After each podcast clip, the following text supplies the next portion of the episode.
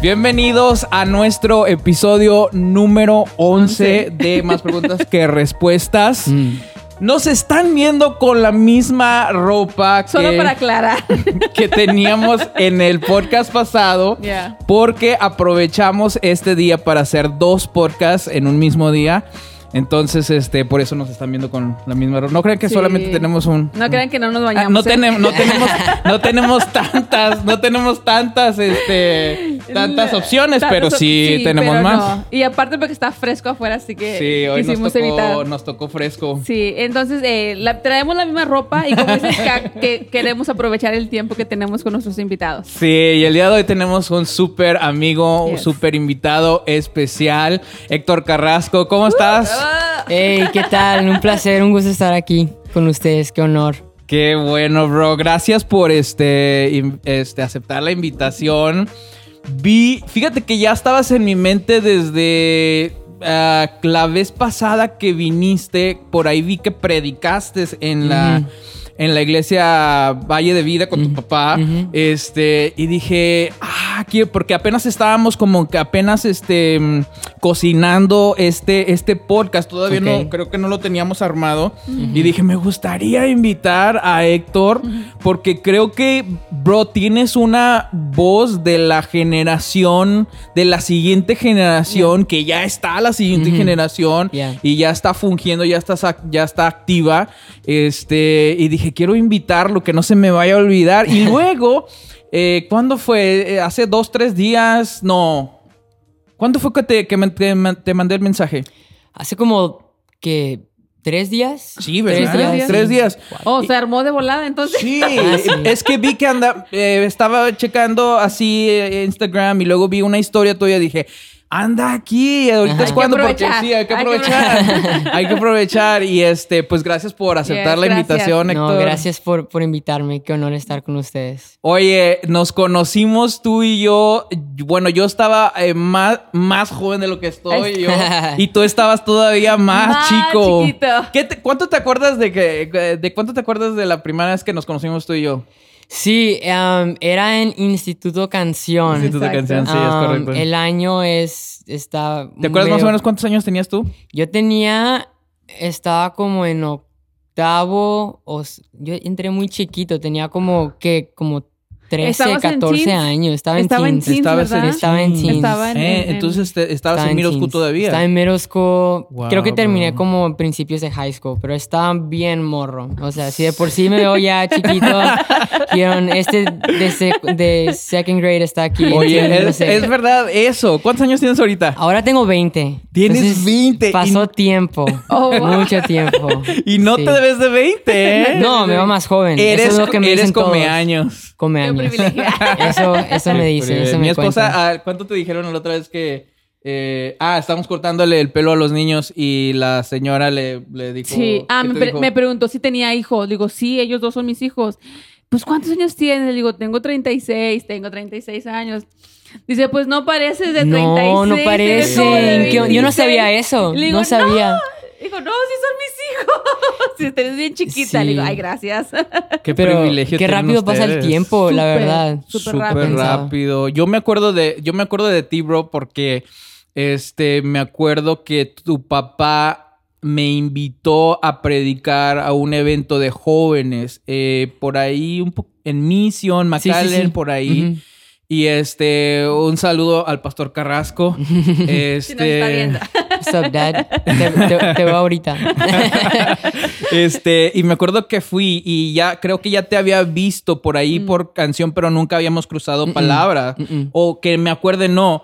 Y entonces llegamos, llegamos, fuimos tú y yo, a lo mejor, sí, fuimos tú y yo, y estábamos sentados en una de esas mesitas y los jóvenes tenían como un campa, era como un campamento juvenil. Sí, sí, sí me acuerdo. Era un, era como, eran como cuatro o cinco iglesias que trajeron todos sus jóvenes. Sí, sí, y de sí. hecho me acuerdo, era, fue la primera vez que te escuché predicar. Ah, ¿de veras? Y de lo, o sea, ya lleva mucho tiempo, pero me acuerdo que hablaste, hablaste de Andrés. Sí. Hablaste de Andrés. Qué buena memoria Wow. Y, tienes. ha- y hablaste como un personaje que no se habla mucho, que no se menciona mucho en la, en la Biblia, o sea, su nombre, pero hizo un gran impacto. Wow. Wow, bro. Se me quedó. Se me quedó. You have a good memory, man. Se me quedó. Sí. Híjole, sí, Andrés. exactamente. Prediqué en Primera de Juan, eh, el capítulo 1, en la parte donde, donde Andrés y Juan, que son los que estaban juntos, siguen a Jesús. Yeah. Y cómo Andrés no se menciona mucho en la Biblia. Y, y es esa comparación entre Pedro y Andrés, pero que Andrés, aún siendo desconocido para nosotros, eh, hizo el propósito de. Dios. Este, muy buena memoria. Y se me quedó, o sea, ahora lo, ahora mencionan a Andrés y me acuerdo de la prédica. Es el discípulo de Juan. Impresionante, bro. Yeah. Esa vez me acuerdo que me acuerdo que estábamos este, esperando porque llegamos temprano. Ustedes todavía estaban haciendo juegos y eso. Y me acuerdo, bro, que llegaste y te sentaste con nosotros. Me, eh, me saludó Josué, ¿cómo estás? Yo no me acordaba mucho. mu- o sea, te había visto, pero no, no había este, platicado contigo. Y me acuerdo muy bien de eso, bro, porque no, no muchas, muchos jóvenes de, tu, de esa edad, jóvenes este, o como que son este se atreven a como a ir y saludar y a ser amables, respetuosos. Y me acuerdo me quedó me quedé muy grabado, me quedó muy grabado eso. Y este ahí de ahí para para acá este me, acu- me acuerdo muy bien de, de todo lo demás. Y este esa fue la primera vez que me acuerdo. Y la, la, se- las segundas veces es cuando yo estuve como director de, Es cierto. de canción. De canción. De canción Unas precas te aventaste esa temporada, me acuerdo. gracias a Dios Muy buenas. Muy Bro, buenas. gracias a Dios. Eh, venía mucha gente de tu iglesia, muchos jóvenes de tu iglesia. Eh, estaba esta Kareni. Kareni, eh, tú, esta chica, ah, ella es de Monterrey, ¿no? De repente anda así por Monterrey, está... Ah, Itzel. Itzel. Itzel. Itzel, sí, sí, es sí. cierto. Este, tu hermano, Isaac. Isaac. ¿Cuántos Isaac. hermanos tienes, bro? Tengo, tengo tres hermanos, Tres. todos hombres. Tres hermanos. Sí. ¿Y tú? som- y yo. Tú eres el somos, mayor. Somos cuatro. Somos el mayor. Somos 20, 18, 16 y 14. Tú eres el mayor, bro. Ya, soy el mayor de, Oye, de bro, cuatro ¿qué- hombres. ¿cómo, De cómo cuatro es hombres. vivir entre este, puros, puros varones? Tu mamá es bendecida con puros varones. Sí. Pues lo que mi mamá no. Pues ustedes tienen dos, dos, Nosotros dos tenemos niños, dos, dos ajá. niños. Entonces no están. No, saben no, un poco. exacto. Sí, sí, o sea. Sabemos tienen- sabemos tienen- sí saben, Pero, saben. pero ustedes padres, son sí. cuatro. Sí, bueno, prepárense porque lo que mi mamá no gastó que en así como que, ah, maquillaje o ropa en comida lo, es donde lo gasta, Oh, definitivamente. especialmente Somos, ya cuando entran a los 11, 12 sí, que no, comen. no, no, somos dragones. Nos gusta comer, entonces... cuando es comida de casa. Sí, No, y, y- y, este, ya creciendo, es lo, lo que le decía a mi esposa. Espérate que estos vayan creciendo, que agarren 13, 14 años, van No, a comer. Disfruta los kids meals. Ya. Se Happy van, Meal. No, ya, se ya, van. el grande ya, de repente, mami, yo no quiero una Happy Meal, quiero una, ¿qué es? Double Eh, meat. Double Yeah. meat. Double meat. No, ya. No te la vas a acabar. No, tiene sí me 10 la acabo. Yeah. Tiene 10 años y ya. Sí, no. Ok, Mateo, a ver, te la voy a comprar. Entonces eres el mayor de, de- de- de tres hermanos. Yup, Estuvo chido porque haz de cuenta que la ropa que yo tenía, primero me la pasaban de mis primos. Ajá. Entonces se pasaba de Colombia cada uno. Entonces era, era padre ser el mayor porque mi- no te tocaba de que la ropa así súper usada. Entonces Sí. estaba chido, estaba chido. Sí, me acuerdo que me acuerdo que en canción este estabas estudiando piano. Estaba estudiando piano. Oye, ¿cuánto estuviste en el worship team de ahí de la iglesia en la iglesia de Valle de Vida, verdad? Sí, mucho tiempo. Um, no, no sé si pudiera darte años Ajá. o como cuánto tiempo, pero definitivamente, o sea, de secundaria hasta que me fui, la verdad. Sí, Entonces, hasta que te fuiste a hasta que me fui a Arizona. Ajá. Entonces, sí, pasé mucho tiempo ah, tocando piano. Um, canción definitivamente fue parte de Wow. ayudarme a mejorar y crecer y todo. Pero, de hecho, a veces se me olvida. Se me olvida Sí. que me gustaba mucho la música. Era una temporada que me gustaba bastante. Sí, te gustaba, es lo que te iba a preguntar, ¿te gustaba, te apasionaba la música? Eh, ¿Era algo que... ¿Tu, tu, tu papá es, es músico? Um, más mi mamá. Mam- ¿En ¿Tu Más mamá? mi mamá. Mi mamá era la, mi mamá, de hecho, cuando mis papás empezaron eh, la iglesia, mi, mi papá predicaba y mi mamá era recepcionista, era maestra de niños y lideraba la alabanza. Sí. Entonces hacía todo, de que nos dejaba y lo subía y lo todo. Entonces Me río porque mamá- estamos igual. Estamos- So, sí. Tenemos muchos, este, ¿cómo se dice? Muchos Funciones. gorros. Muchos gorros, Yeah, funciones, muchas hacemos muchas varias. funciones, yeah. Este, estamos acá arriba, vamos abajo. Este, eh, entonces tu mamá estaba, también era en ese tiempo parte del grupo de alabanza. Era, sí, y ella lideró la alabanza por mucho tiempo, muchos años, donde y luego pasó la estafeta a alguien más, y luego esa persona a otra persona, eh, y luego lo volvió a retomar una vez. Ujú. Pero mi mamá es una increíble líder. Yo la admiro porque donde sea ella, o sea, dice que sí.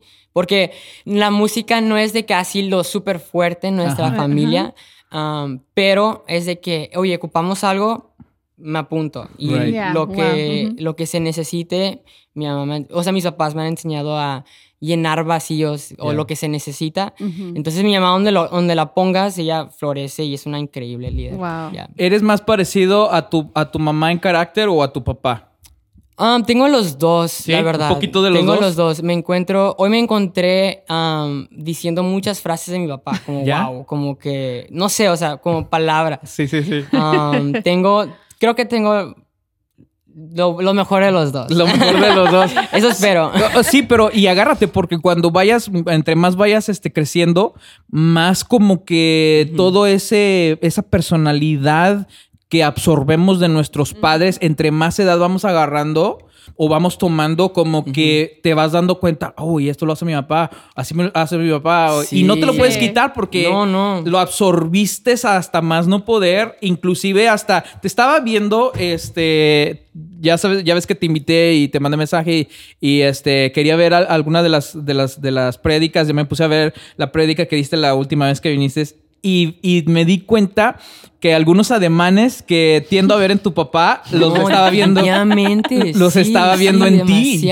Los estaba viendo Demasiado. en ti y era, y era impresionante. Dije, wow. Y fíjate, no solamente eso, porque a mí me pasa lo mismo.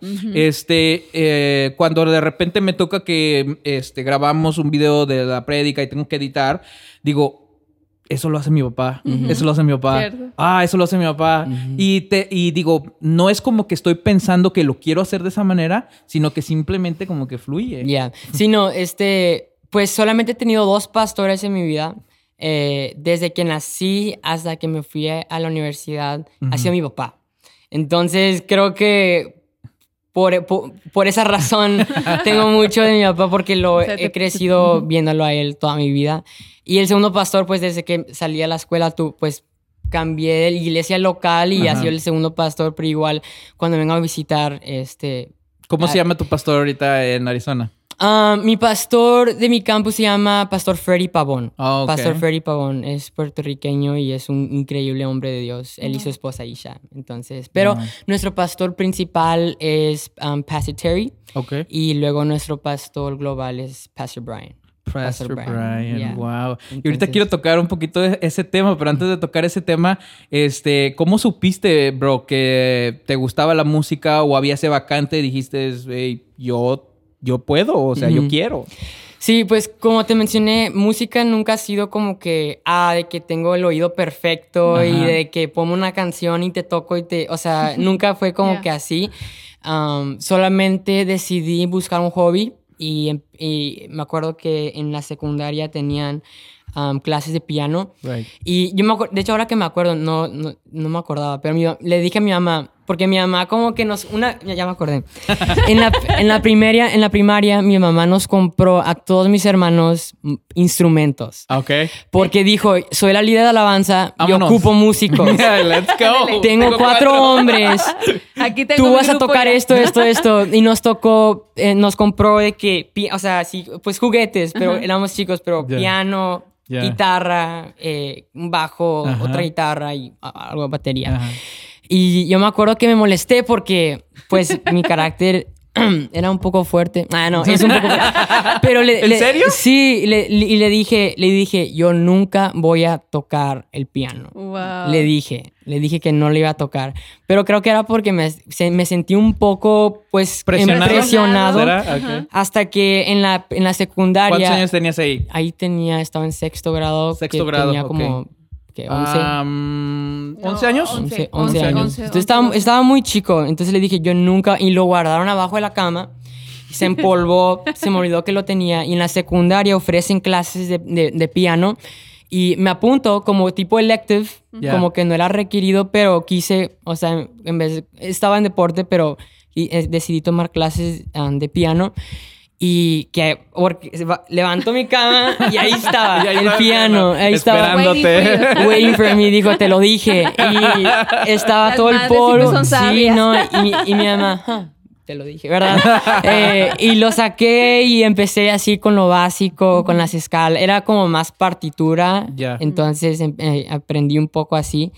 Um, y después de ahí, um, creo que como que Día de las Madres nos pusieron, nos aventaron con una canción Oh, y, y toqué como una canción así como con um, alguien más Ajá. cantando y luego el Día de los Padres. Y luego dije, no, quiero aprender, em, acabé el curso y luego em- entré a clases particulares um, y luego um, se abrió la oportunidad de canción. Sí. Y, y, ¿Dónde eh, estaba canción en ese tiempo? Estaba en la iglesia del ¿En, pueblo. en McAllen o en Misión? Mm, Era, estaba en McAllen, pero Ah. al norte. Sí, sí, ¿Te era? McAllen, Como sí, que sí. tenía como... Sí, él entró cuando canción estaba acá por la. Con 23. Iris Castañeda. Con Iris Castañeda, era la Ah, directora. sí. Sí, sí, sí, increíble. Sí. Ah, saludos a Iris. Saludos, pero Iris. es increíble. Eh, pero sí, estaba desde ese entonces entré a canción y estuve cuando nos cambiamos de, de ahí a, ¿qué sería? Iglesia del Pueblo, La iglesia del pueblo en Mm. Misión. en Ajá. Misión, y creo que ahí, ahí Ahí es donde Terminé. ahí es donde bueno, cuando estábamos en cuando estábamos en McAllen en la 23, Ujú. este ahí es donde tu papá me, me invitó, este y ahí los cono- y ahí los conocí, pero después ya como que este un poquito más este empecé a conocerlos más cuando estábamos en en Mission, en Mission que ya me tocó ser director Es y cierto. estar ahí. Sí, este, pero sí te pero sí te gustaba, sí te gustaba la música, eh, te- eh, el piano, todas esas cosas. Sí, me, me, me a- encontré gusto ah, como hobby, me gustó mucho y pues eh, el- el- nuestro pianista eh, salió, entonces hubo igual una necesidad y, y tuve que suplir la necesidad, Ya. cubrirlo. Y, lo, y lo, lo cubrí por mucho tiempo, o sea, am, obviamente hubo ah, más personas, pero creo que más que el amor a la música, encontré el amor a la iglesia. Y eso era lo que me mantenía como tocando, porque en sí um, no era naturalmente, o sea, soy malísimo con el tiempo, de hecho, todos líderes de alabanza que he tenido, yo soy el, yo soy el patito con dos, is- con dos patas izquierdas, pero, o sea, me, que- me quedaba ahí porque lo- la, la iglesia lo necesitaba. Entonces, um, me, me enamoré de, de hacer iglesia y me acuerdo una vez, una temporada nuestra iglesia estuvo, era iglesia móvil, Ajá. que uh, Misión Vida también sigue siendo Es iglesia, iglesia móvil. móvil. exactamente. Entonces, o sea, igual teníamos un closet como que hasta atrás um, y sacar de que es igual como bocinas y Sacar- subs sí. y Ajá, eh, todo. monitores y cables y um, me, me enamoré de, de era el primero que llegaba y el último que me iba o sea Ajá. me enamoré de hacer como que las como Sí, sí. que lo De- práctico De, ese, Sí. de ese proceso en ese tiempo. de, wow. de hacer, de hacer iglesia, entonces, sí, o sea, vi la necesidad y dije, se ocupa suplir y eso me mantuvo por, por mucho tiempo ahí. Qué no- padre, no bro. Y siempre, yo, como te digo, siempre he visto eh, ese amor y ese, esa pasión que tienes. Y ahora, como ahora la veo reflejada en lo que, en lo que estás haciendo el día de hoy. Pero cuéntame un poquito de cómo fue esa transición de ser músico en tu iglesia a a querer predicar y ahorita me cuentas un poquito más de tu llamado, pero eh, sí, esa, esa, esa transición de, hey, yo me gusta tocar el piano, aquí es donde estoy. Pero quiero predicar o me gustaría predicar. Sí.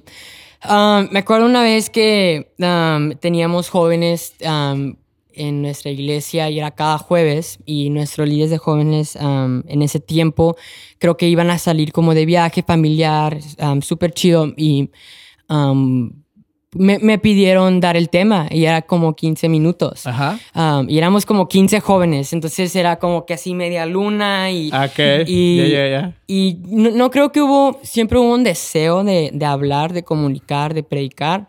Um, simplemente era, o sea, volver a lo mismo, o sea, qué es lo que la iglesia necesita. Qué padre. Y, y no, no- nunca lo busqué, no era como que quiero un micrófono. Ajá. Simplemente me dijeron, necesitamos a alguien que cubra y, y me pidieron y tuve, pude hacer dos cosas. Una, decir no, porque lo mío, mi identidad es el piano y Dios me llamó a tocar piano por el resto de mi vida.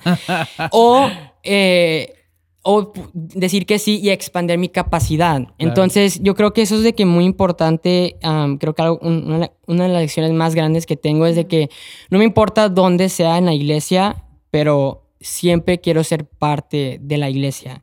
Entonces, no, no importa cómo el rol se vea, Ujú, ¿Qué um, posición qué tengas? posición tenga, um, qué es lo que la iglesia necesita y, y quiero llenarla. Y creo que mucha gente se identifica mucho con su rol y lo hace su, su identidad. Right.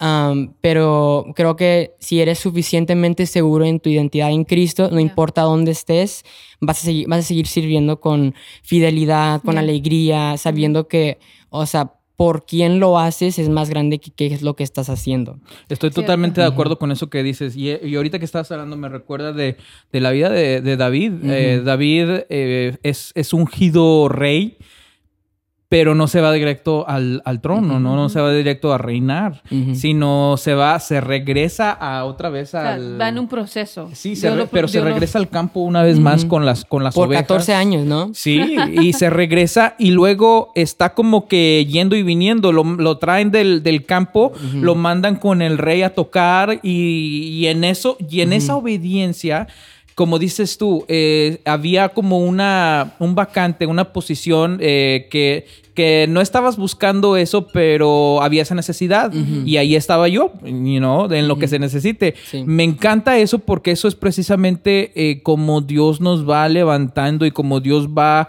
este, poniendo esa pasión por nosotros. A lo mejor no sabemos que somos llamados a cierta cosa, pero el simple hecho de ser obedientes y otra vez, regresando con David, o sea, David lo trajeron del campo y luego lo mandaron a llevarle comida a sus hermanos, hermanos. sí. Estaba sufriendo una necesidad. No hay nadie que le lleve, yo, voy. sí. Y entonces allí precisamente es donde eh, suceden uno de los eventos más grandes para la vida de David. Y esto que estás diciendo es exactamente en el clavo de, que yo creo que muchas veces, y ahorita que estás tú aquí, o sea, me regreso a mis 20 y este, digo yo también, eh, fíjate que yo tampoco nunca busqué ser predicador, inclusive lo rechazaba, eh, como tú rechazabas así el piano, así yo rechazaba este de predicar, Predicar. porque como que no era, no era mi onda, No. o sea, no era mi onda porque yo pues estaba súper, yo sí, yo sí, bueno, yo no sé, no sé tú, pero yo sí estaba Sí. súper enamorado de la música. Yeah. Yo, di- yo decía, yo canto, yo toco, yo produzco, yo lo que quieran todo música, menos predicar. y un día me invita, me invita Héctor, me invita una, el pastor de jóvenes y me dijo, hey, nos gustaría que este, compartieras. Y yo, este, así como que... ¿Esa era tu primera pues, vez? esta- Esa es mi primera... serio? Y fue Mi, en primer- inglés, ¿no? mi primera vez, ¿eh? ¿Y fue en inglés?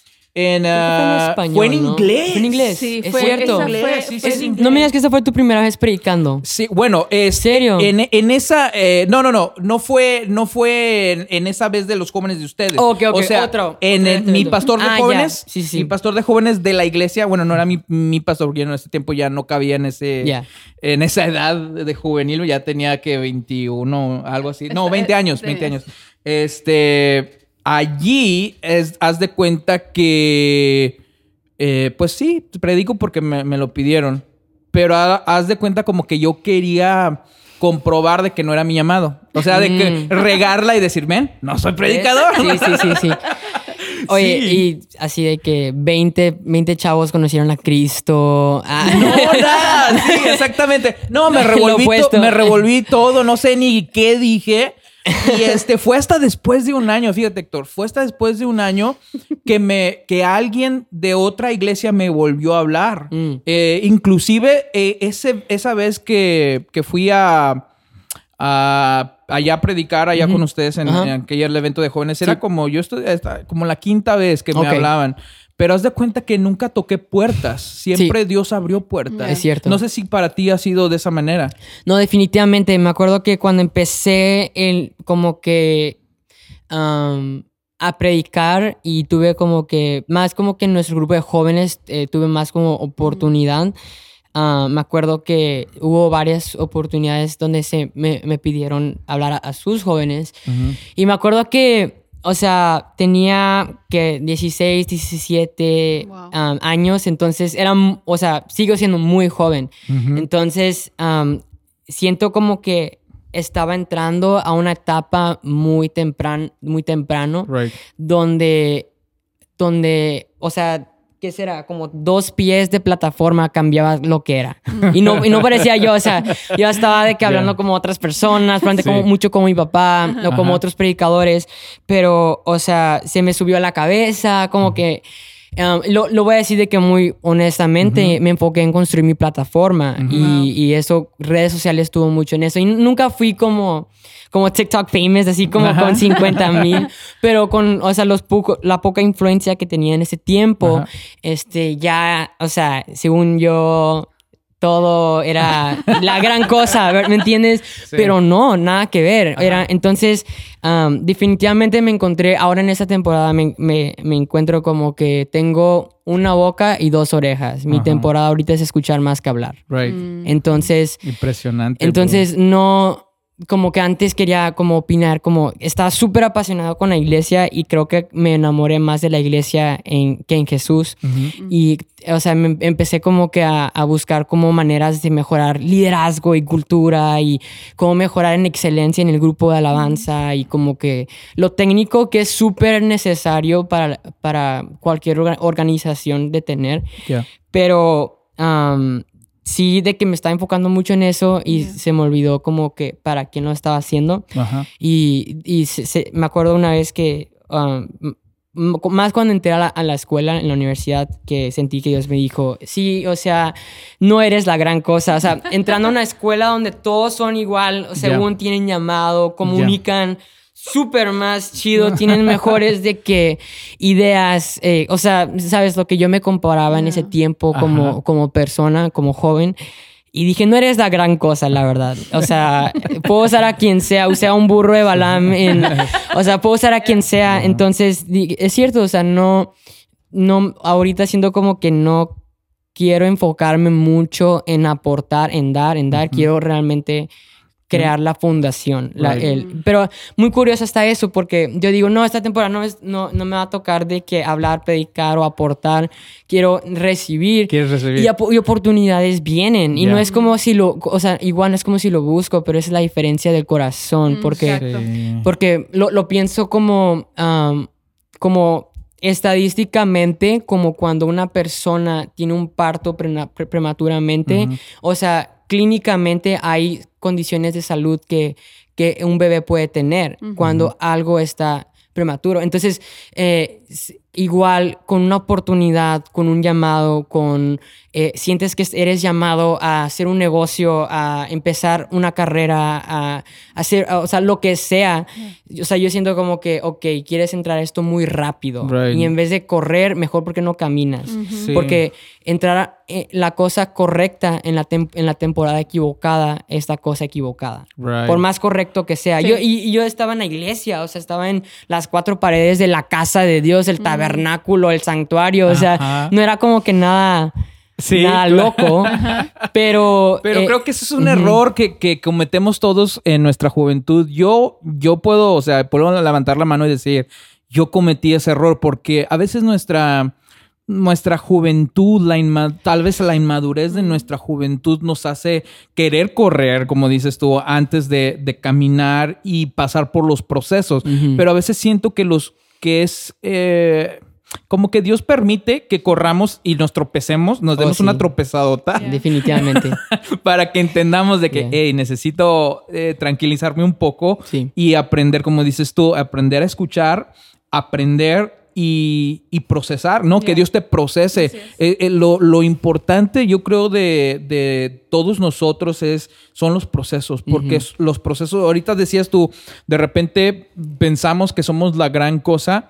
eh, y eso es por, yo creo que es falta de, de ese desarrollo de carácter. Y, y no solamente lo digo por ti, lo digo también por mi propia vida, porque eh, aún el día de hoy a veces todavía Dios me sigue procesando eh, en esos eh, áreas de mi Yeah. vida que todavía no han sido procesadas y hay momentos donde entiendo de que sabe- sabes que necesito desarrollar carácter en esta área y por eso necesito, como dices tú, o sea, usando tus palabras, eh, caminar y en vez de, de correr, porque cuando corremos sin saber a dónde estamos corriendo, eh, puede venir una, un gran tropiezo. Y creo que ese es eh, también una de las cosas que tenemos que tener cuidado. Bueno, yo ya tengo 37 años, tú eres mucho más joven, este, pero como jóvenes eh, tenemos que tener cuidado porque a veces tenemos talento y, y ese talento nos hacen que nos pongan al, al principio de la Yeah. fila, ¿ves? Y, pero no hemos desarrollado carácter, ¿no? No. Exacto. Un, un maestro en la escuela dice, este,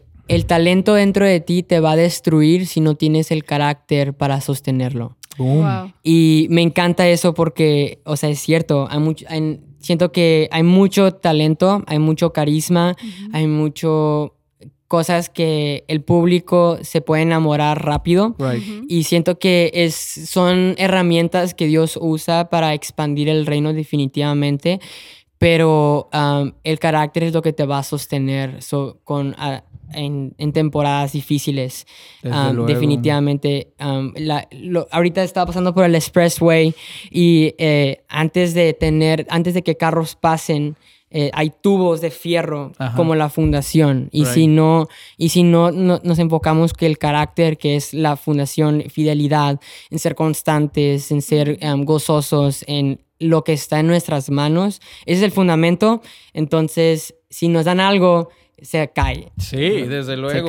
Y eso es algo, eso es algo importantísimo, el fundamento. Y creo que tú a tus 20 años, Dios, eh, en este, en este lugar, en, en esta escuela donde estás, Dios sigue, Dios sigue eh, procesándote, así como nosotros. O sea, no es como cuando, no es como que llegamos a un lugar donde ya, ya estoy, Ya. Ya sino que vamos, vamos subiendo niveles, ¿no? Vamos mm, subiendo niveles porque también ha habido exámenes, ha habido Ya. pruebas que nos que prueban nuestra fe y dices eh, estábamos hablando con con este, unos amigos ahorita y decía a veces eh, Dios nos encuentra y encuentra orgullo en nuestro corazón y encuentra esto en nuestro corazón y tenemos que tenemos que ser procesados.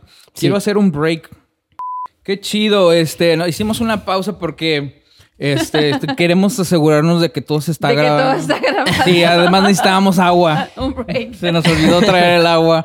Este, estamos, ya, ya entramos a Navidad, ¿eh? Entramos a Navidad.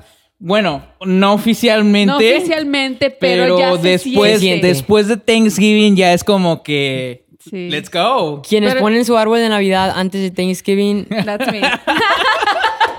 Dios los bendiga. Ah. La primera semana de noviembre, mis niños, ya, ya, vamos a poner el pinito, Sí, guys. pero, pero muchas. Especialmente por ellos, porque Yeah. ellos son los que les emociona Les gusta, todo. Okay, yeah. babies. Yeah. Pero hay muchas personas que eso lo hacen como una tradición, como Thanksgiving, arbolito. Pinito, arbolito, Bueno, sí. nosotros lo hicimos hace como dos días. O ¿Hace ayer. como dos días O ayer, de hecho. Sí. Entonces, ¿En serio? Más o menos es la fecha Yeah. donde Es ya la fecha donde- Sí. empiezan a poner las lucecitas, el arbolito. ujú. Y se disfruta mucho, creo que es el tiempo que más disfrutamos en familia, especialmente con nuestros hijos que están pequeños. Yeah, Que les encanta, a ellos les encanta andar con las luces. Ah, de hecho, cuando pusimos las de afuera, Eh, ¿Esta semana? fue el, Sí, el lunes o el martes Sí. que fue Ah, que, especialmente el chiquito, mami, luces afuera, porque pasamos, Ah. vamos manejando y Sí. él ve las luces y De le otra- emociona y le gusta. Y él quería que pusiéramos en la casa. Ok, vamos, allá andamos arriba colgando Sí. y poniendo todo. Ahora nos falta a nosotros to- poner luces. ¿Sí? Lo, lo malo es que cuando éramos chicos, quien nos ponía era mi papá.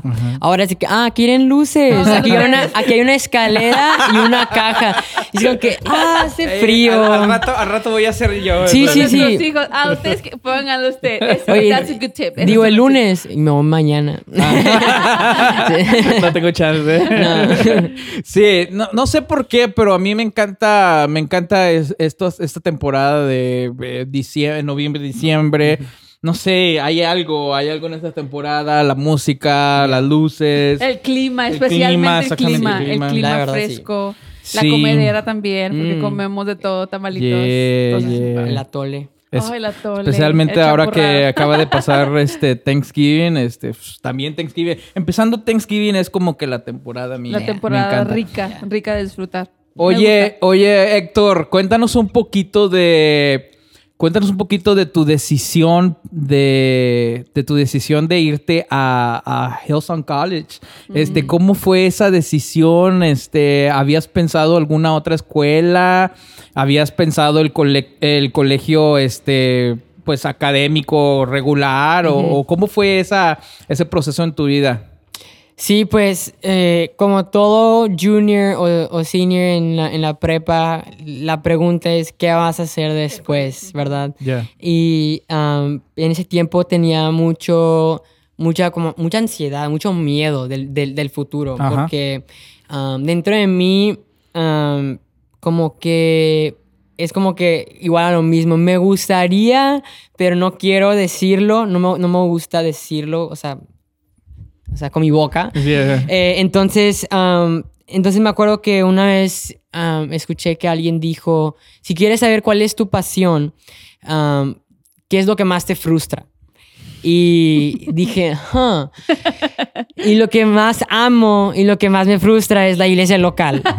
Entonces, viniendo como una iglesia, o sea, de que mis papás construyeron desde cero a lo que es ahora ah, para la gloria de Dios. Right. Yeah, wow. O sea, siempre ha sido de que de nitty gritty, o sea, de que lo práctico del lunes, cómo vamos a hacer iglesia y um, desde, igual volviendo al tema de la música, siempre he visto como la iglesia una oportunidad para ayudar a mis papás.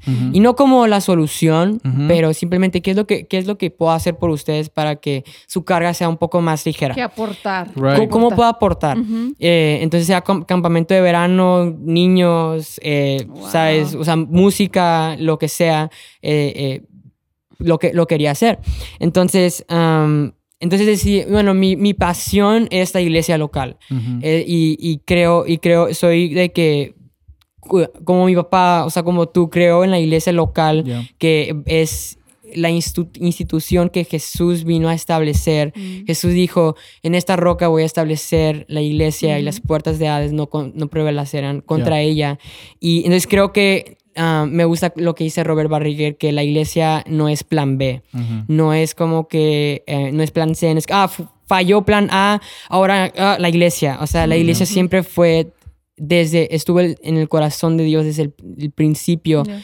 de la creación y ahora tenemos la oportunidad de edificarla, de construirla y aportar en lo más pequeño a lo más grande que se vea. Right. Entonces dice, di- dije, bueno, quiero, siento de parte de Dios que, um, que la iglesia es donde voy a estar toda mi vida, sea donde se vea. Y no tenía, y no, y, y la diferencia es que no dije quiero ser predicador o quiero ser pastor. De hecho, ni sabía si iba a estar tiempo completo. Pero yo, yo firmemente creo que todos tienen llamado a la iglesia local. Right. Sea largo, sea, sea tiempo completo, sea voluntario en la puerta, sea eh, con un talento, con un recurso, con lo que Dios te ha dado.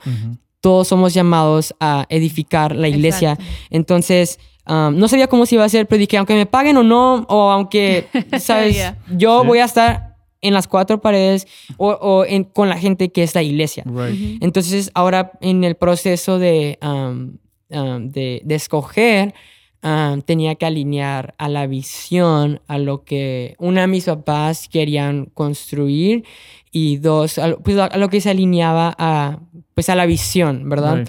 Y ah, mis papás fueron a una escuela muy, muy buena, um, eh, muy cerca de aquí, de hecho, pero muy buena, eh, pero muy buena teológicamente. Mis papás saben mucho, son teólogos, o sea, te- saben bastante de la Biblia, Sí, lo creo. em, son muy inteligentes, pero salieron de los cuatro años con un título, un papel que les acredita ser ma- a maestros, consejeros de teología. Pero no, pero, y lo dicen, a- a- lo admiten, por eso Sí. lo puedo decir, Sí. pero no sabían cómo manejar con gente Right. o cómo hacer iglesia lo práctico Lo práctico. del ministerio. de ministerio. Entonces di- dijeron, este, am, amamos nuestra, nuestra escuela, nos, nos equiparon con conceptos y teorías y historia y teología, pero de- definitivamente creo que la visión de, de Hillsong es, no es una escuela independientemente que está haciendo su propia cosa, um, es una escuela conectada a la iglesia local. Y por eso amo este podcast, porque lo estamos haciendo en la iglesia Misión Vida, porque no está desconectado, no es un podcast que está juzgando a qué es lo que los están haciendo las iglesias mal, o, Sí, sí, o sea, sí. vamos, a, vamos a hablar sobre que, o sea, lo, cinco cosas que iglesias modernas están haciendo. Sí, o sea, sí, no, sí, o sea, es un podcast que está edificando a la iglesia conectado al cuerpo de Cristo Right. que, que esta iglesia. Entonces, um, sí, definitivamente creo que no podemos ser nada desconectado del cuerpo. Claro. Y, y Hillsong tiene la visión de no, no es una escuela, es una, es una iglesia que tiene una escuela. Es una iglesia Y es que una tiene una muy escuela. diferente. Tienen, tienen este, mm, eh, ¿cómo le llaman? Este, ah, programas de un año, de dos años, eh, hasta, hasta cuánto, cuánto tiempo hay para, para estudiar en, en, en Hillsong. College.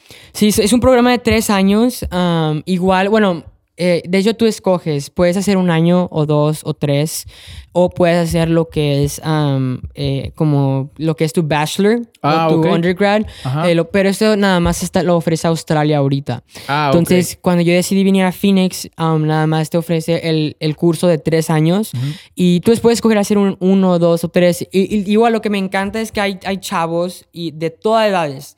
Tengo una compañera que tiene 60 años en clase conmigo. Wow. Tengo una, una mamá de cuatro, bueno, había una mamá de cuatro hijos. Cuatro y con hijos. un trabajo tiempo completo. Wow. Este, eh, y hay chavos que acaban de salir de, la, de, la pre- de la prepa, Ajá. um, pero no todos quieren ser pastores Ajá. o quieren ser el siguiente, no sé, um, líder de alabanza, eh, Brandon Lake. O sea, Yeah. eh, no todos quieren ser 100% en en la iglesia, pero quieren aportar. Y además, y es un muy, muy buen lugar para crecer personalmente, con tu relación con Dios, ah, manejar con personas y, sabe, y te dan herramientas para Te edificar la iglesia. Right. Sea como sea, con tu negocio, con tu empresa, Wow. eh, con tu trabajo. ¿Y, y cómo estás, este, ahorita tú estás en el programa de qué? Estoy en el programa de tres años. tres años? Llevo dos. Ok. Ya, ya llevas dos. Llevo dos. Me fui a los Órale. 18. Ok. Me gradué de la prepa en mayo de 2019. Ajá. Tomé seis meses para trabajar en, en el mall. De hecho, tú y yo nos encontramos en el mall una Nos vez. vimos ahí una vez. Y aún sigue siendo mi trabajo de, de verano. O sea, vengo y a ahorrar y me, y, Y y te me, me- regresas. me regreso. Entonces me tomé seis meses para trabajar y ahorrar. um, y luego me fui. Ajá. Me fui en enero de 2020 antes de que pegara eh, COVID. COVID. Um, pero ya, ya han sido dos años Ajá. um, y me falta uno más. Oye, ¿y cómo te ha ido hasta ahorita? ¿Qué ha sido tu experiencia en, eh, en Hillsong College, eh, USA? Es como, ¿cuán- ¿ya cuántos años tiene Hillsong College, eh, digo, activo acá en Estados Unidos? Ah, en Estados Unidos Ajá. yo fui como que el segundo intake, o sea Ah, ok. que empezaron en agosto de, 20, de, de 2019 Ajá. y yo entré en enero de 2020, o sea, Oh, nada más había eh, que un semestre andando. Entonces es Oh. muy nuevo, es, Sí. muy, es, es, es muy nuevo, muy ah, bebé Ajá. en tamaño, pero está muy padre porque es la misma visión, cultura de, de Hillsong. Um, ¿Cómo ha sido mi experiencia? De hecho, no he comentado esto, pero también estoy haciendo um, part-time con DBU, con Dallas Baptist University. Oh, wow. Entonces estoy tiempo completo con Hillsong de martes a viernes. Um, tengo trabajo en Chipotle, yeah. en, en como medio tiempo y estoy tomando dos clases por semestre en, con Dallas Baptist porque ahí es donde con Dallas me van a dar eh, lo que es el undergrad. El undergrad. Y estoy estudiando comunicaciones. Y hasta ahorita, ¿cómo, ¿cómo te ha gustado todo lo que has vivido? Lo que escuché, lo que escuché en, en el... ah, de repente este, veo ahí videos y veo que es muy hands-on, o sea, muy práctico. Eh, ¿Cómo te ha ido en ese, en ese aspecto? Sí, lo que me convenció ir a Hillsong, volviendo un poco a, tu- a la pregunta anterior, era que um, está conectada a la iglesia y prácticamente como se ve eso es de que de lunes a viernes hay clases um, de, di- de diferentes temas um, y el domingo estás asignado a una iglesia para servir. Ándale. Y I like that. es- sí, Me y, encanta. eh, y fíjate que, o sea, te puedes imaginar cómo vienen hijos de pastores, incluyéndome a mí, eh, vienen predicadores, vienen líderes de alabanza, y, y es de que chido, vamos a, vamos, Houston, vamos a, vamos a darle. Oh, y es de que, ah, chido, aquí está un anuncio que dice bienvenido a casa, ponte en la puerta. y es de que, oh, bueno, chido, bueno. Yo pensé que iba a estar en la plataforma. Sí, o sea, gente lo puede tomar de di- diferentes maneras, pero yo a mí me, me ha fascinado porque, porque es- son las dos y um, te, te asignan, pero hay una cultura donde um, no necesitas hacerlo, pero tenemos la oportunidad de hacerlo. De hacerlo. Entonces no es como que ah, tienes que ir a ciertos chapos como para tu calificación. No, o sea, hay una cultura de que tengo la oportunidad de estar ahí. O sea, y por eso, ah, si, no, si no de que involucra mi salud o nada de que extremo, voy a estar ahí con- porque tengo la oportunidad de hacerlo.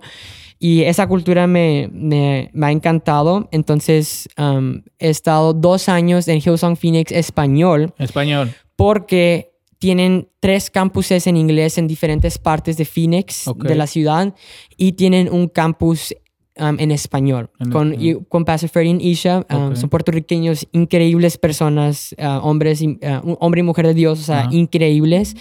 Y sí, por dos años ya he estado um, construyendo iglesia con ellos y empecé en la puerta, empecé eh, en difer- o sea, diferentes puertas eh, con, con gente um, eh, y, luego, eh, y, le- y luego me pusieron a liderar el equipo de, del lobby o de Ajá. quienes están En la recibiendo en la puerta gente. recibiendo a gente y luego auditorio y luego ahora estoy en un equipo que se llama Next Steps Ok. que um, básicamente es personas que acaban de recibir a Cristo. ¿Cuál es tu próximo paso? ¿Cómo te puedo conectar a un grupo de conexión? A los diferentes áreas de la vida. Entonces, sí. Qué padre, mano. Oye, ¿y, y este, por qué elegiste eh, Iglesia en Español? Um, bueno, um, yo la quise escoger, Ajá. pero me la escogieron. Ah, ok, te me, la me escogieron. la- me la escogieron. um, obviamente razón, hablo español. um, Right. y y la, la iglesia es mucho, se parece mucho a, a la, a la iglesia que he crecido toda mi vida. Eh, está la hermana, está el hermano, o sea, está... es- pero sí. Lo, sí, pero lo padre es que hay um, gente de diferentes partes de Latinoamérica. Y eh, los pastores son puertorriqueños, um, eh, hay gente de Perú, de Venezuela, de Guatemala, de México. Wow. Somos los más ruidosos, pero hay de todos lados. Entonces, eh, República Dominicana, entonces he podido conocer a, a gente de Diferente diferentes Qué cultura. partes. padre. Ah, entonces, por ejemplo, vieron, vieron esta, eh, esto que, esta cualidad que tienes que eres bilingüe y dijeron, hey, ayúdanos en, en la, en la iglesia en español. Qué chido, man. Así y, es. Y entonces, este, te falta, te falta un año. Me falta un año. Te falta un año. Y, eh, ¿y cuál es la, el- cuál es la clase ahorita que te gusta más? Um, estoy a punto de terminar este semestre de, de agosto a diciembre y de este semestre ha habido muchas clases de anterior, pero creo que de este semestre quien cual mal, más me ha gustado um, probablemente ha sido um, estoy entre dos.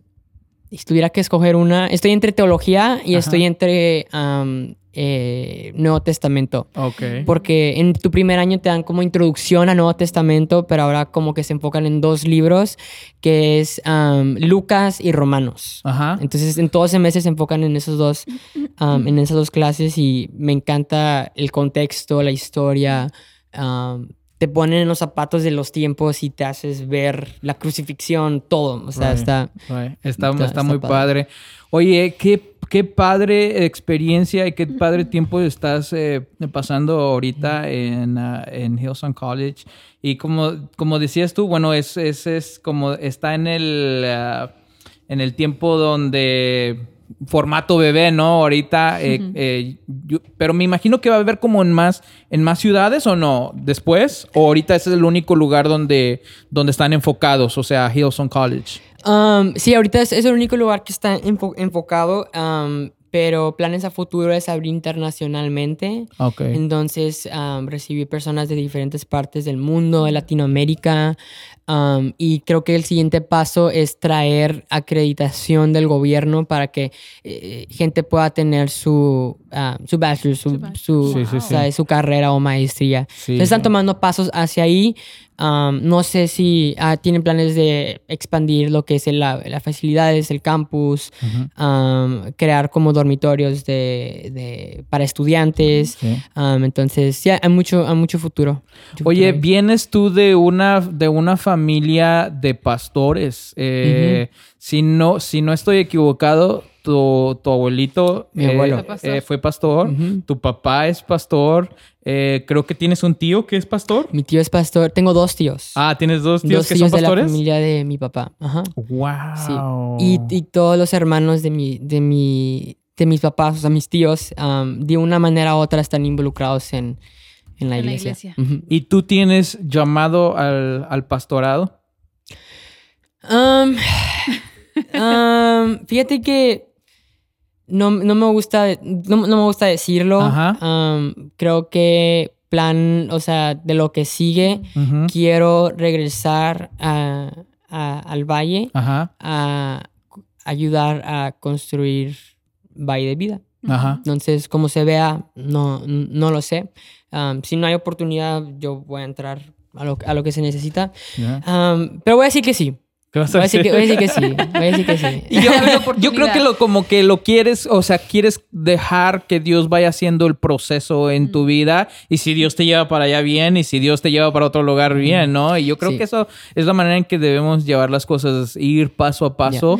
Y, y sabes que, este, o sea, sea donde me encuentre, creo que Dios me, me ha, me ha dicho, quiero que estés plantado. Salmos 1 dice que eh, un árbol crece cuando está plantado junto a, a un río y da Right. fruto a su debido Yeah. tiempo. Yeah. Entonces, creo firmemente que sea donde estés, o sea, si él me dice quédate en Phoenix, quédate en Hillsong, vente aquí, vente a otra parte del mundo, o sea, mi, mi meta es, plan, es ser plantado en donde Dios me ha puesto y Yeah. hacer raíces, o Yeah. sea, con la gente, con la comunidad. Eh, creo que uno de los de lo que, lo que más batallé entrando a, a a, a Hillsong era desconectarme de mi iglesia de por vida, Mm. visión y cultura y adoptar una visión que no era totalmente diferente, pero es diferente. Sí. Um, entonces dijo, eh, um, definitivamente dije, hey, no, no importa dónde estés, igual como tu rol, y es igual con el lugar, quiero que estés plantado en donde te he puesto, porque así vas a dar fruto, vas a tener los nutrientes como un árbol de la tierra, del agua, eh, o sea, tienen nutrientes para crecer. Y si puedo añadir a eso, creo que um, no hablan, o sea, Pa- Pastor Brian habla más de lo que estamos a favor y de lo que estamos en contra. Ajá. Pero si hay una, una área de oportunidad para mi generación es aprender a ser plantados. Ya. Porque, porque mi generación es, no me gusta la prédica, me voy a otra iglesia. Oh, wow, yeah. O Uh. no me gusta la escuela, me cambio, me, me cambio de, Yeah. de iglesia. Entonces, o sea, hay una cultura de que no me, o sea, no me gusta, me voy. Exacto. Entonces, yo no creo en eso, nada que ver. hay, hay, hay, hay momentos y lugares que son de Dios que te dice, muévete. Exacto. Y que cuando es de Dios, eh, eh, Hilson dice, cuando te gradúas y vas a otra iglesia o si Dios te ha llamado una- a un año, no te, sol- no te, um, no te um, soltamos, te mandamos Ajá, te enviamos. te enviamos. Y eso es, eh, y eso es lo que pasa cuando es una, cuando te desplantas o cuando te mueves del lugar de parte de Dios, te mandas, tienes bendición. Right. Y, lo- Exacto. y- y- y la bendición te, te seguirán todos los días de tu vida. En- Entonces, um, sí, creo en el poder de ser plantado, en mantenerte a lo que está en tus manos, aunque no es lo que te gusta, no es lo que esperabas o, o, o no lo que querías, pero hay, po- hay mucho poder cuando eres fiel con lo que Dios ha puesto y eres constante y fiel con eso. Pero la importancia de eso que acabas de decir, porque sí, decías, eh, tú eh, vivimos en un tiempo donde eh, eh, hay muchas opciones, ¿no? Hay mu- muchas opciones, muchos estilos, diferentes estilos, pero creo que hay algo muy poderoso cuando nos quedamos plantados donde Dios nos donde Dios nos planta Exacto. y finalmente es que es Dios soberano sobre nuestras vidas y. Dios Dios pone y Dios quita. Yep. Por ejemplo, tú has estado en la iglesia de tu papá por mucho tiempo, ahorita Dios te ha puesto en un Yep. proceso, en un lugar, en una escuela. Y es Dios es el que, el que te tiene allá. Que me gustaría preguntarte cómo tomaron tus papás la decisión de, de que te ibas a ir de, de casa, ¿no? Número uno, y de iglesia, ya que yo sé que tú eres una pieza importante Yeah. en, en lo que, en la iglesia, ¿no? Y también eras un, un líder fuerte y lo eres, pero ahora Dios te está llevando por un tiempo, eh, vaya a, a Hillsong. Este, ¿Cómo reaccionaron tus papás a esa decisión? ¿Ya como que se veían venir esa, esa decisión o no? Sí, o sea, el- la idea de, de irme um, no solamente fue mía, fue de mis papás. Oh, y- wow. y, creo que yo admiro mucho a ellos porque es una cualidad de un líder seguro en su identidad. Boom. Porque cuando un líder es seguro en su identidad, no pone toda su confianza y dependencia en una persona Right. o en algo, pero ellos entienden y, y si ellos, tú- ustedes hablan con ellos, ellos te van a decir, la obra es de Dios Yeah. Yeah. y la obra sigue. Entonces, aunque un líder de alabanza dice, ¿sabes qué? Aquí ya no, me voy. Yeah. La obra va así, al- Dios va a levantar a alguien, Dios va a traer a alguien. No tenemos que buscar, no tenemos que contratar, no tenemos que forzar las cosas. Pero mis papás siempre han dicho de que, um, o sea, por más, o sea, cuando empezaron con 15 personas a lo que es el día de hoy, siempre ha habido, un, siempre ha habido música en vivo. y, y- y es porque Dios hizo una promesa y la ha cumplido, aunque en diferentes temporadas ha habido diferentes roles. Y ellos son súper seguros en su identidad y en el ministerio, de que sabes que una persona se fue, Héctor se fue, este, pero Dios va a cubrir. Obviamente hay um, cosas prácticas que uno como líder puede hacer, um, puede prepararse y puede hacer las cosas bien y puede delegar las cosas. Yeah. Um, como fue una idea que se fue madurando ya desde junior hasta que se ejecutó, pude la oportunidad de um, pasar la estafeta a alguien más y los diferentes roles. Y creo que como persona es nuestra responsabilidad hacer eso en donde sea que Dios te ha desplantado, porque esa es la diferencia en de que no te soltamos, te mandamos. Y, hay, hay, hay- hay maneras de hacerlo bien. Y mis, mis papás no tuvieron nada de problema, y lo, lo digo la verdad. Porque dicen, eh, mi, mi hijo va a servir a Dios, no va a servir a Valle de Vida. Yeah. No va a ser, o sea, no, no, no es mío. Ya. Y, no, y no, me lo, no me voy a quedar con, con Héctor. O sea, y ellos han sido súper abiertos. Y es, ellos hacen eso con todos Right. con todos. Pastor, siento, en, siento que, o sea, quiero hacer esto. Um, hay, hay proceso, hay un, maneras de hacerlo. Right. Um, una vez alguien dijo, quiero ser pastor, chido, ten- empieza con un grupo de, de vida. Yeah. O sea, hay maneras de hacerlo, y, um, pero mis papás son, sueltan, son, Yeah. sueltan. Qué padre, man, qué padre, porque eh, me identifico mucho con tu historia porque mi papá, mi papá también es pastor y este, eh, cuando a mí me tocó tener la oportunidad de salir de la iglesia, este, mi papá, igual que tu papá, haz de cuenta que nunca fue como que no, no te vayas aquí. En ese, en ese tiempo yo estaba a cargo del grupo de alabanza, estaba haciendo mucho, tenía muchos, muchas cosas que estaba haciendo en la iglesia local con mi papá, pero hubo la oportunidad. Y fíjate que yo creo que igual tú, este, siempre tuve la eh, confianza de cualquier decisión, hasta el, hasta el día, Hasta de, el hoy, día de hoy. Tengo 37 años y todavía cualquier, gracias a Dios que, que aún tengo mis padres, a los dos, cualquier decisión grande siempre vengo con ellos, qué piensan de esto, qué piensan. Y esa fue una de las primeras decisiones grandes de, de mi vida donde se me había presentado la oportunidad para eh, hacer un, un tipo internship y mi papá dijo, lo que yo no te puedo dar, no te lo voy a quitar y dale, tú haz la decisión. Y entonces, este, a eso vi como Dios abrió muchas puertas, pero cuando me fui, cuando me fui de la iglesia, eh, no me fui como que con ese pesar de que y papá no quería que me fuera, sino me fui con una libertad. Me imagino que tú así te sientes igual, ¿no? No, de- defi- de- definitivamente. Y creo que ese tema de pasar la estafeta um, es, es muy importante um, no, no mantenerla porque la, la obra sigue sin, con- contigo o sin ti. Right. Pero si quieres ser parte de lo que Dios está haciendo en su iglesia, nos toca pasar la estafeta a, a lo, en- es, eh, el batón. Como un- una carrera, una carrera la pasas para que la siguiente persona vaya. Vaya Y. y yo veo gente súper segura de sí mismo, como mis papás, como ustedes, como Pastor Brian y Bobby. O sea, son gente que ha soltado a personas porque están más apasionados de verlo eh, florecer Ajá. lo que Dios ha puesto en sus vidas que, man- que oprimirlo, que mantenerlo sí. Y, y que, um, sí, que, like, to. Exacto. Creo que, creo que una de las cosas que puedo ver, eh, eh, tus padres y estos pastores entienden que se trata del mensaje y no se trata de una persona. Eh, la persona más importante es Jesucristo y Él es el mensaje. Él es el mensaje que queremos, eh, que queremos predicar, el mensaje que queremos dar, a- aún a través de las generaciones y este, eh, hablando de cómo se hacía iglesia en los ochentas, cómo se hacía iglesia en los noventas, cómo se hace iglesia el día de hoy. Creo que hay una gran diferencia, tal vez en estrategias, pero el mensaje sigue siendo el mismo. La manera, la manera en que tal vez se hace iglesia no es la misma manera en que se hace en el pasado, pero el mensaje es el mismo mensaje que ha venido cambiando Sí, vidas y personas desde, desde el pasado hasta el presente y seguirá. Ya. Seguirá cambiando, seguirá cambiando vidas. ¿Cómo ves tú, eh, Héctor?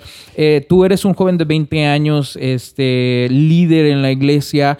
Eh, podemos ver tu vida eh, de a lo lejos. Eh, les decía ahorita a, a- a nuestros amigos, les digo, este. Hay un pasaje que habla de eh, la abundancia del corazón, habla la boca, La boca. pero el día de hoy, ah, de la abundancia del corazón, hablan las redes sociales, ¿no? Oh, eso es muy bueno. Eso es muy bueno. Sí, o sea, podemos ver dónde está una persona basado en lo que postea o lo que publica constantemente. Eso y es, yo, eso es muy, muy cierto. Sí, yo puedo ver dónde Dios te está llevando a través de sus procesos. Simplemente de repente ver algunos posts en, en- en- en Instagram este, de lo que Dios está haciendo contigo y de lo que, eh, de lo que seguirá haciendo contigo. Pero este, ¿cómo ves tú esta parte de, de hacer iglesia de una manera diferente?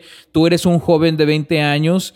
eh, ¿Crees que debe- tú como joven también debes crear puentes con la, con la generación que vino que, o que viene antes de ti. O sea, no solamente hablando de tus padres, sino hablando de nuestros, de nuestros abuelos eso, o de la gente que está cerca de nosotros, que también ama a Cristo Claro que y sí. a veces no alcanzan a entender, bueno, ¿por qué todas las luces? O ah, ¿por qué ponen ¿Por qué este... Sí, Yeah. ¿por qué? ¿Por qué está oscuro? Yeah, Antes yeah, yo me acuerdo que hacíamos iglesia y todo Sí. estaba prendido. Hablan, platícame un poquito de eso. ¿Cómo ves ese, e- ese tema? Sí, um, creo que eh, Hebreos 12 habla sobre la carrera eh, de, de la fe y como la meta es el pionero y que perfecciona nuestra fe, que es Jesús y que es correr. Y he escu- he escuchado a muchos pastores decir que es verdad, no solamente es una carrera, es un maratón. Un maratón a largo plazo, porque como yo una persona que la, la verdad no tengo experiencia y no voy a hablar como si tengo experiencia en ministerio, porque ustedes saben mucho más que yo. De hecho, no sé por qué yo estoy hablando más que ustedes. Ustedes deberían, yo debería hacer las Porque preguntas. tú eres el invitado. No, pero, o sea, pero definitivamente, o sea, es una carrera, un maratón. Y yo como, como principiante en esta carrera, mi meta no son em, un año después de colegio o no son cinco años en, de- después, de que eh, de- después de hoy, o sea, o diez. O sea, no quiero experimentar burnout, no quiero experimentar eh, salir de la iglesia o ser lastimado y abandonar. O sea, yo, o sea, yo admiro gente como mi abuelo, como tu papá, como, eh, como mi papá, que, que llevan, mi abuelo lleva 40 años con, con um, estuvo 40 años con su esposa y, y, mm, igual de tiempo en- con, el misma, con la misma iglesia. Y yo admiro eso, porque digo, wow, o sea, um, ¿cuántas iglesias ha, ha tenido una, una persona de mi generación que Right. cambia, cambia, cambia? Entonces, mi meta no son 5 años o 10 años de ministerio que florecen.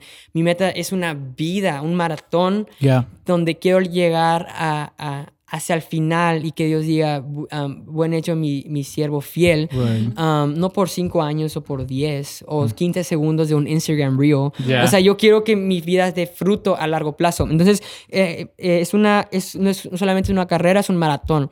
Pero no solamente es un maratón, es una, ¿cómo se dice? Relay race. Es un relay race. Es Sí. donde se pasa la estafeta. Exacto. Y aunque es una carrera larga, no solamente depende de nosotros. um, de, o sea, no solamente ah, empieza y acaba. Ujú. Um, si- cuando acabe, nos toca pasarla a la siguiente generación. Exacto. Exacto. Y um, yo veo a gente como, como lo acabas de mencionar, como tu papá, como, como mi papá, que no han sido eh, egoístas con, con su ministerio, con la plataforma, pero son, pasan la estafeta a la siguiente generación.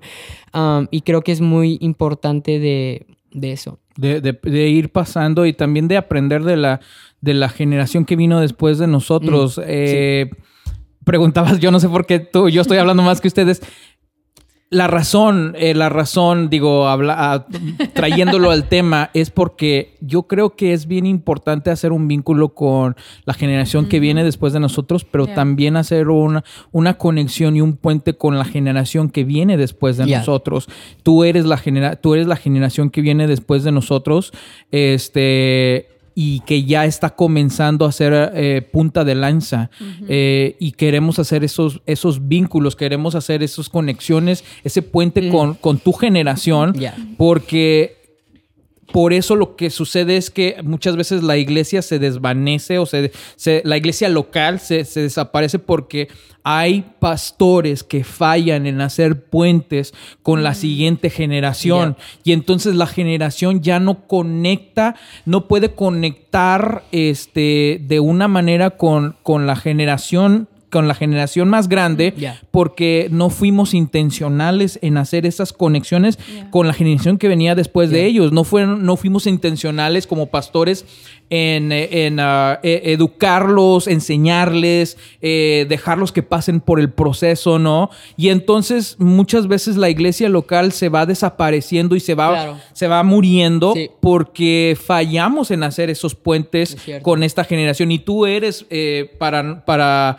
para nosotros, eres la generación que viene después de nosotros. No sé por dónde Dios te va a llevar, pero sí es importante y la razón que estás aquí es porque queremos entender. eh, Yo creo que tú para tu generación, aquí en el valle donde estás, en el lugar donde estás ahorita, eh, eres una, eres punta de lanza para tu generación y queremos entender la manera en que tal vez piensan ustedes a lo Yeah. mejor diferente a nosotros Muy eh, eh, y, y no y a veces y a veces creo que hay esta mm, este no sé el no querer como que nah pues qué van a hacer qué vas a ver qué vas a ver un chavito de 20 años no esta actitud de qué me van a enseñar pero yo creo que tenemos mucho, que aprender. yo tengo yeah. 30 y- iba a decir 36 años qué bueno que 37. tuviera 36 tengo 37 años tengo 37 años 5 años de ministerio vamos para 5 años de mi ministerio Yeah. eh, junto con mi esposa y este y yo entiendo creo que hay una importancia Sí. en crear ese vínculo en crear esa esa conexión en crear ese puente con, con tu generación, eh, porque ustedes vienen después de nosotros y, y no decir, ah, pues qué me puede enseñar, No. sino qué puedo aprender de la siguiente generación y cómo puedo ayudarles, cómo puedo ayudarles a que ellos empiecen a, a agarrar camino. Y esa es la razón que, que es importante para mí. Y, y tenerte aquí, bro, es un honor, la verdad. O sea, eh, tenerte aquí, ver tu vida, tu ministerio, lo que Dios está haciendo ahorita en este momento, es, es para nosotros un honor. Ya, ya, este, me, me encanta eso. Um, una historia de, de que mis papás cuentan es de sobre eso, sobre la, sobre la siguiente generación. Ah, hubo una, una persona en nuestra iglesia que no le gustaba, pues, igual, eh, ¿por qué está muy fuerte la alabanza? ¿O por qué las luces? ¿O por qué eh, la vestimenta de una cierta manera? ¿O por qué hay gorras en el escenario? Right. Y este, ah, y, mi, y, mi, y mi papá dice, pero, pero, pero su hijo está, está sirviendo, ¿verdad? Wow. Yeah. Y dice, no, sí, entonces no vamos a cambiar nada. Y, e- y, y es como, y se- la persona se quedó, es cierto, o sea, am, qué, qué tanto estamos dispuestos de soltar tradición, eh, religión, am, costumbres con tal de ver, y no voy a decir a nuestros hijos porque no tengo hijos, pero, oye, sí, el pastor que No, sí, cuando Un día. el pastor soltero. Ser padre es muy. O sea, no, no voy a hablar de eso. Pero, o sea, si realmente queremos ver la siguiente generación encontrarse a, a Cristo, a encontrar a Jesús, tenemos que estar dispuestos a soltar lo que nos podemos enamorar más de traición de la persona de Jesús. Yeah. Y Judah Smith habla sobre un concepto que se llama Jesus Plus, o sea, Jesús más, y es de que nos, ol- nos olvidamos del el enfoque de Jesús y agregamos Jesús más no usar gorras en iglesia. O Jesús más um, autojustificación con buen comportamiento. Right. Y ahora de que vemos un cristiano es un- alguien que se comporta o se viste o se ve de una cierta manera. Um, pero realmente lo que hace una persona justo ante Dios es, eh, eh, es el sacrificio de Jesús y fue, fue, fue comprado por un precio alto. El hecho que tengan a Jesús en su corazón es Jesús solamente. Entonces no podemos agregar tradiciones, costumbres y um, no sé qué nos va a tocar a nosotros soltar eh, cuando toque, pero yo espero ser um, la generación como mi, como eh, la generación que, acaba de pa- que, que está pasando. Que pueda recibir lo nuevo de Dios. Lo Lo nuevo. que Dios está haciendo. Sí. Isaías, Isaías dice que algo nuevo estoy haciendo. Right. Y siempre está trabajando Dios, siempre está haciendo algo nuevo. Sí. Y yo creo que tradiciones y costumbres cambian. Y lo voy a decir a propósito para que nos, eh, nos recordamos que el enfoque es Jesús, no Yeah. las tradiciones. Yeah. Exacto. Yo creo que eso es bien, es bien importante y es algo con lo que muchas iglesias, eh, inclusive yo de repente digo, a veces eh, batallo en dejar ir ciertas cosas, ¿no? Porque tenemos este algo dentro de nosotros que nos enamoramos de las formas, nos enamoramos de las estrategias, nos enamoramos eh, y creo que es más como una, mm, ¿cómo se dice cuando piensas eh, eh, acerca del pasado? Te da nostalgia, ¿no? Nostalgia. Es más una nostalgia y decimos, no, es que las canciones de antes eran las que en realidad se sentía la presencia de Dios. Y siento más que es como un, es más nostalgia que la presencia de Dios, Ya. porque hablábamos de esto la semana pasada, este, que Dios se está moviendo en las canciones que que se están cantando hoy, que hay, hay canciones que Dios está dando a personas el día de hoy y Dios se está moviendo en, en ese, en, en esas canciones, en la Sí. manera de hacer iglesia el día de hoy. Y yo decía, hay un mensaje que yo tengo que, que le hablo acerca de que Dios no usa la misma receta dos veces. Wow. De lo que Dios hizo eh, en la vida de Moisés, ya no lo volvió a repetir en David. Yep. De que lo que Dios hizo en David ya no lo volvió a, re- a repetir con, con otros, eh, Yeah. mm, eh, con otra gente, ¿no? Dios le gusta usar eh, algo nuevo todo el tiempo, pero muchas veces estamos tan enamorados de las formas, Sí. estamos enamorados de, de las tradiciones que no parece que las hacemos ley en vez de, de saber de que, de que no son ley, de que Dios está haciendo algo nuevo a través, a través de los tiempos. Ya. Y, y otra vez, digo, regresando, eh, círculo completo, es, esa es la razón que yo este, que, eh, quería tener, te, te quería tener en este podcast, porque, bro, yo creo que tú eres, estás siendo como punta de lanza, Yeah. Este, y no solamente te vamos a ver predicando eh, en, en la iglesia con, con tus papás, yo ya sé que estás predicando en otros lugares, estás compartiendo, sino te vamos, este es, este es el principio de lo que Dios está haciendo con tu vida y queremos escuchar lo que Dios está haciendo Exacto. contigo y por eso es precisamente lo que, la razón que quisimos invitarte y estamos súper contentos. Y de que te- dejamos Gracias. hablar más a ti. Ay, no. yo, creo, yo creo, no sé si esto ha pasado antes en el podcast, pero lo voy a hacer. Yo les voy a hacer una pregunta a ustedes y intento hacer esta pregunta a cualquier persona sea que tenga mucho más experiencia que yo. Pero ¿qué son cosas que yo puedo ahora um, aprender o, te- o, o tener que me van a mantener por- en el ministerio por mucho tiempo? que te van a mantener en el ministerio por mucho tiempo. Yo creo que estar seguro, estar seguro de, número uno, de, de tu llamado y de saber de que eh, las cosas, las cosas, que van a suceder muchas cosas en, eh, en el tiempo del ministerio. Por ejemplo, nosotros hemos, esta- tenemos cinco años. eh, comparado con muchas, muchas otras personas, poquito, pero fíjate, en estos cinco años, Héctor, hemos, hemos este, experimentado eh, ah, como el desánimo, Mm. pero también hemos experimentado cosas hermosas que Dios ha hecho en nuestra vida. O sea, como que Sí. nosotros pensábamos entrando al ministerio de que no, Dios, o sea, Dios va a cambiar a gente a través de nosotros y parece que a veces sucede lo, lo Lo opuesto, opuesto. de que Dios cambia nuestro corazón a través de la gente que viene a, a la iglesia. Y este, y ha habido muchas veces donde hemos querido eh, tirar la toalla, donde hemos querido decir, ¿sabes qué? Esto está demasiado difícil, hagamos otra cosa.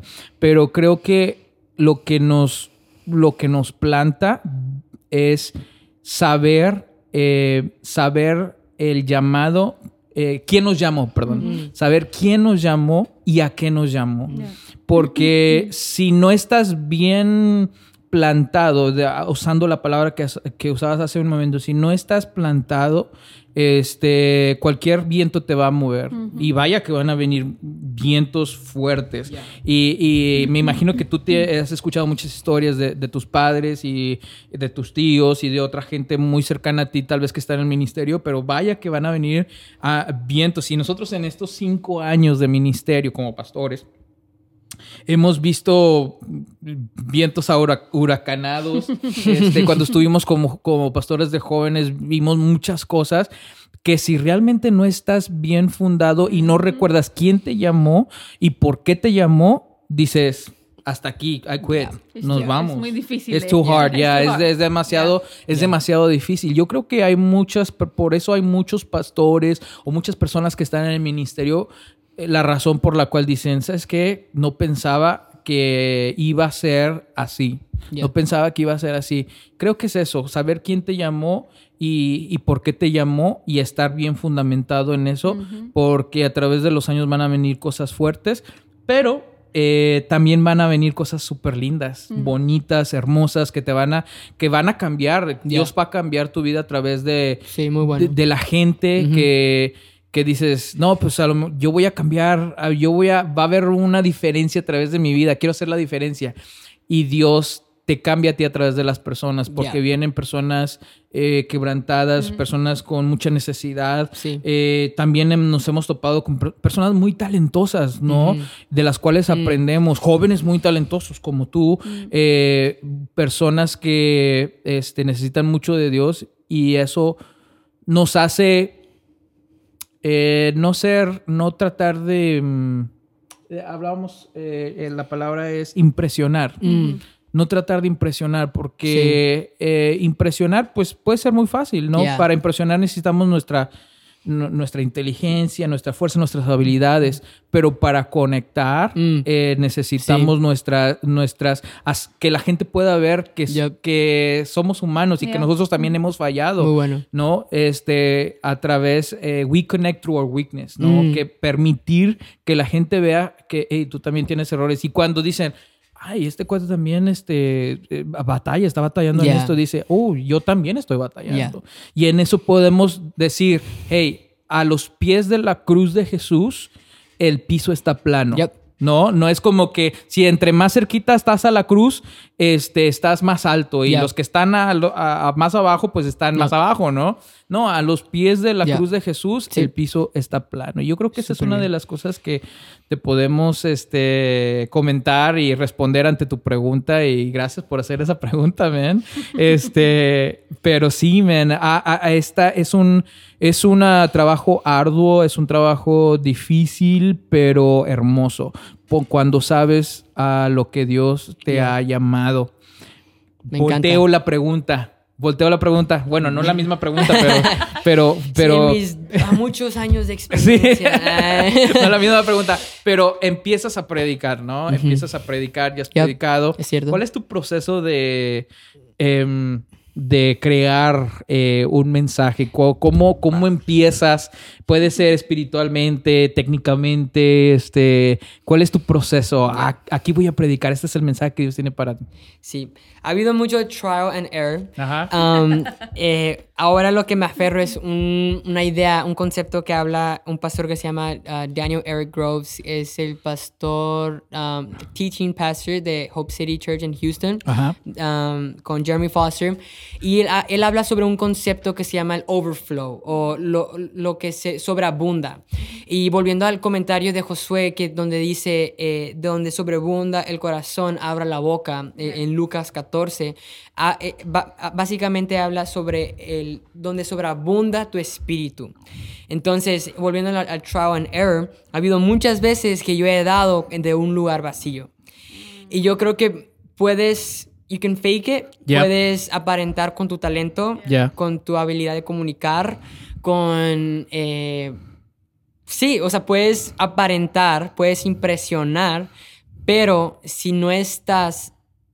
Si, si no estás llenando tu espíritu diariamente, constantemente, de su palabra, de su Espíritu Santo, si no te estás asegurando que tu mente se está renovando, como, como dice Romanos, este, entonces vas a dar de un lugar vacío. Y eso es lo que la gasolina se. Bueno, no lo puedo decir pero, de, de experiencia, pero me imagino lo que la, gasol- la gasolina se va a acabar porque no has llenado el tanque. Right. Entonces, él habla sobre diariamente, constantemente, es ser lleno del Espíritu Santo, es, es ser renovado a través de su palabra, es, es adorar, es orar. Y, y creo que es una de las disciplinas que he um, forjado más en, este, en esta temporada, porque del nivel de, de- de tu relación con Dios va a ser el nivel de que vas a estar dando.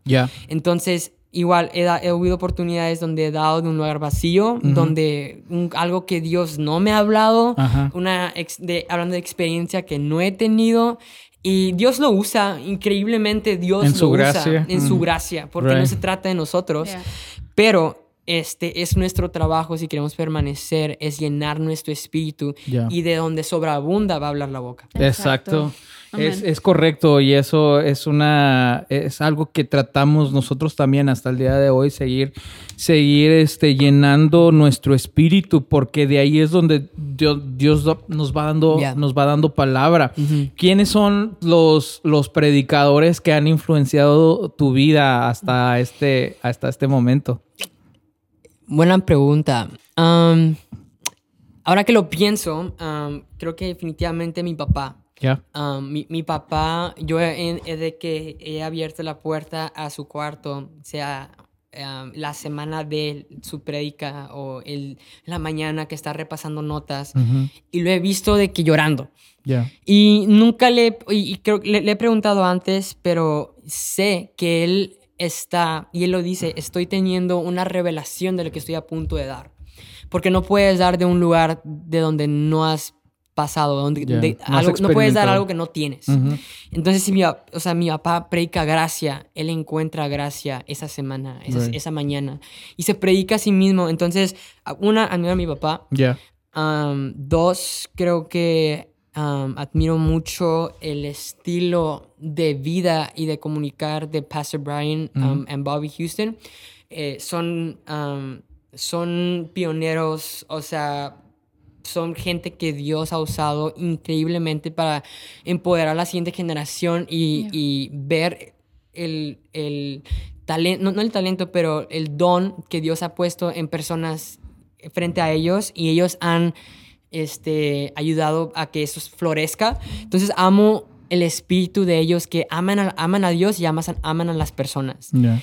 Um, y hablan vida, o sea, siempre hablan más de lo que estamos a favor, de lo que estamos en contra. Sus mensajes son, animan, inspiran, sales mejor de cómo entraste. Y yo creo que más que menos piedras necesitamos animar a la gente, es lo que la gente más necesita en ese tiempo y él lo ha hecho muy bien. Um, admiro mucho la sabiduría y la profundidad de Robert Barriger, el pastor de Camino de Vida en Perú. Um, sigo mucho su podcast que se llama Haciendo Iglesia y Creo y- que sí lo he visto. Ajá. Sí, sí, sí, sí. es, empezó como misionero de Ajá. aquí de Estados Unidos, de Ajá. San Diego, San Francisco. um, y se mudó, ya lleva muchos años fundando Camino de Vida, um, pero es un hombre um, con, es un teólogo, la verdad, es muy inteligente, pero con tanta sabiduría lo escuchas y intento, sí, escuchar de gente como él, como el estilo de predicar de de T.D. Jakes. Increíble, me fascina. O sea, creo que he agarrado muchas cosas de él, o sea, de manera de comunicar, eh, es un increíble comunicador. Entonces creo que agarrar, ah, tomaría la, una, la comunicación de T.D. Jakes, la sabiduría de Robert Barriger, el espíritu de Pastor Brian, eh, el, el testimonio de mi papá. Y por último, creo que agarraría la vulnerabilidad vulnerabilidad. vulnerabilidad. De Josiah Hansen. Josiah um, Hansen, me suena. ¿Quién es? Pastor, um, um, es, es, parte del equipo pastoral en Tepic, Nayarit, de La Fuente Ministerios, en México. Ah, ok, ok, ok. México, sí, sí, este, es un increíble hombre donde él constantemente es súper abierto y transparente en la plataforma. Ah, un maestro en la escuela dijo, bueno, lo, voy a mencionar como tres pies de plataforma cambia quiénes somos y él no, o sea, él habla de, de, su corazón y me encanta su vulnerabilidad. Hacia, hacia, él mismo, hacia Dios y hacia las personas con que está comunicando. Qué padre, man. Pues te damos las gracias por estar acá y este platicarnos eh, lo que Dios está haciendo en tu vida. Realmente es, una, es un honor tenerte acá con nosotros. Eres la, el primer eh, joven. que tenemos en nuestro podcast. Queremos tener más personas como tú, jóvenes, que están siendo punta de lanza en sus iglesias, que están siendo punto de lanza donde Dios los ha plantado. Bien, muy bien lo dijiste tú. Este, y nos da un, mucho gusto de que hayas aceptado la invitación. Y también muchas gracias a la pastora Leti por prestarnos a su en sus vacaciones. no. Que lo puedes acá. Sí, este, ¿cuándo te vas? ¿Cuándo regresas a Arizona? Ah, me voy mañana a las 7 pm, llego a Phoenix a las 12. entonces quise aprovechar para estar el domingo allá en, la mañana. En la mañana. Entonces quise aprovechar lo más posible, pero sí, mañana me voy. Sí. ¿Cómo te lo has pasado en, este, en esta semanita que has estado acá? Bien, la verdad no he hecho nada. o sea, estando dos escuelas y trabajo y me, he dejado consentir por mi mamá, la qué Bueno. Sí, qué bueno. Realmente nos da un gustazo y qué bueno que hayas podido estar otra vez. Y muchas gracias a las personas que pues eh, han estado escuchándonos, nuestros podcasts. Eh, realmente nos encanta tener personas como, como Héctor, jóvenes y tendremos más. Pero gracias por ser, ya te digo, eres punta de lanza, ya fuiste el primero en nuestro podcast. y después de ti van a venir muchos más, muchas personas que queremos eh, aprender de ellos, así como estamos aprendiendo de ti. Otra vez, gracias por estar con nosotros y este, nos vemos pronto. Gracias por invitarme, ha sido un placer. Gracias a todos los que escucharon. Por ahí, conéctense. Eh, podcast, plataformas, Spotify, Apple Podcast. Eh, Uh, YouTube. Google Podcast, YouTube. Si no quieren, si no quieren ver nuestros rostros, pueden vernos en el audio. Y si quieren vernos, pues nos pueden ver en YouTube, Josué Delgado. Mayra, últimas palabras. gracias, Héctor. Gracias. Fue un placer tenerte acá con nosotros. Y creo que nos encanta porque así aprendemos de la generación que viene. Porque nosotros también tenemos dos niños que, ya tenemos dos que nos toca aprender y a veces a veces, a veces piensan, los jóvenes piensan que los adultos nos tienen que ser, a veces nosotros como adultos tenemos que aprender. Creo que es, es, un balance entre la nueva generación y los que vamos más para allá. Pero fue un podcast muy, muy edificante. Gracias por lo que compartiste con nosotros. Vamos a hemos aprendido mucho para nuestros hijos también y este, sigue echando ganas. Eh, te admiramos por lo que estás haciendo y sabemos que Dios va a ir abriendo puertas a favor de tu vida. Así que gracias por escucharnos aquí en nuestro, ¿qué es? Nuestro 11. 11. Es el número 11 episodio. Episodio número 11, señores. Ahí vamos hey, Qué honor. Qué honor. Nos vemos. Hasta pronto. Arrivederci.